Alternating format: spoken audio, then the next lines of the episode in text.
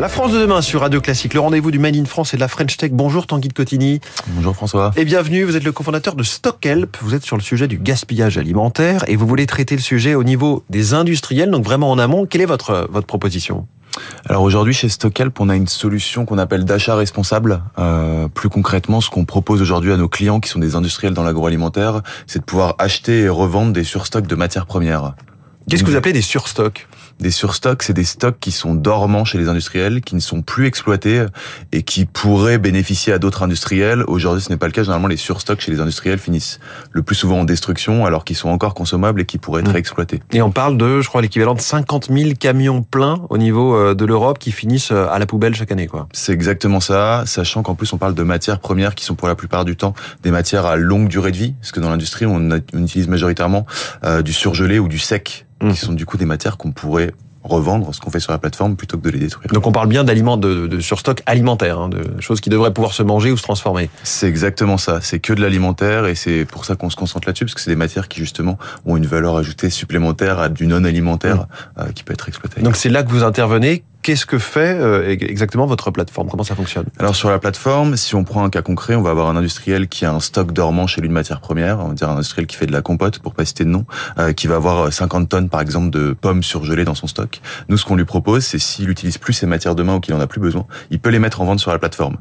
Nous derrière, on va s'occuper d'absolument tout, de la gestion administrative, de tout l'encadrement qualité. On est sur une négoce de matières premières qui est très encadrée, donc on va gérer la partie administrative, la partie de négoce et on gère aussi la logistique. En gros, on a une solution clé en main qui permet derrière à un acheteur qui veut être un autre acteur qui fait je sais pas, de la confiture par exemple, qui va pouvoir acheter ses matières premières directement sur la plateforme avec un rabais et en plus éviter que ces matières se détruisent. Et vous-même vous traitez ce stock, vous, vous disiez qu'on gère la logistique ou vous ne faites qu'être une, une marketplace euh, et mettre en, relation des acteurs? Non, on est vraiment un intermédiaire. On, mhm. on, peut se considérer un peu comme un Le Bon Coin pour l'industrie agroalimentaire, un Le Bon Coin juste un peu plus euh, rigide parce qu'on parle de négoce de matières premières et pas de vente classique de produits qu'on peut avoir à la maison. Alors c'est intéressant pour les deux parties puisque ces stocks ils, coûtent et là ils peuvent rapporter et en face les prix sont moins chers hein, pour ceux qui achètent sur stock. Ouais, c'est vraiment euh, c'est un avantage double euh, côté vendeur en fait. Le plus gros des avantages c'est que déjà on évite la destruction, sachant qu'on paye pour détruire des matières premières aujourd'hui.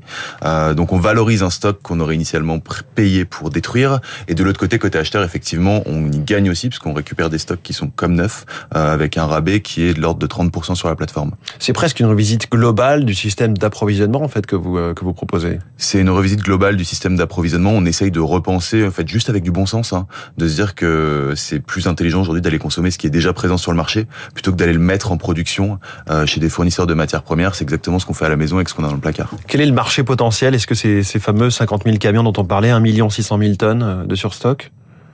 Le marché potentiel est colossal et extrêmement sous-estimé en fait parce qu'aujourd'hui ces chiffres euh, de, de camions qu'on hmm. détruit en Europe sont des chiffres qui sont basés sur les déclarations que font les industriels sur ce qu'ils détruisent.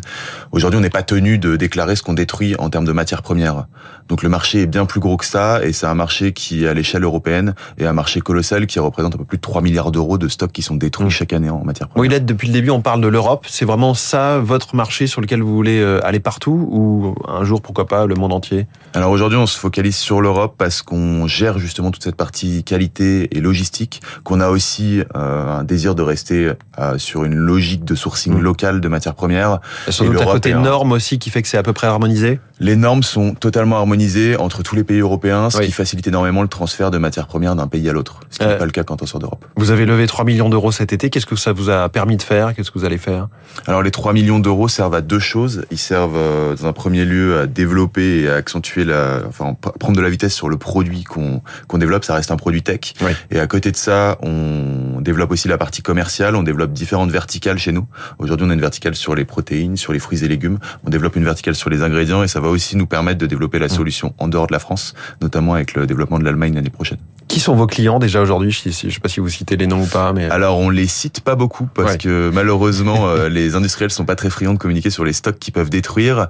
Euh, mais nos clients en fait sont les marques consomme tous les jours quand on est un consommateur, qui vont être des producteurs de yaourts, des producteurs de compotes, j'en ai cité, des producteurs de plats préparés. Et vous avez vocation, vous, chez Stockel, par rester indépendant Vous pourriez être acheté par un acteur soit de l'agroalimentaire, justement, soit de la logistique, de distribution Alors aujourd'hui, nous, pour l'instant, on a vocation à rester indépendant. Par contre, euh, si demain on est racheté, ce serait plus par, un, par quelqu'un qui est dans les softwares plutôt que quelqu'un qui est dans l'agroalimentaire. Dans ce côté tech.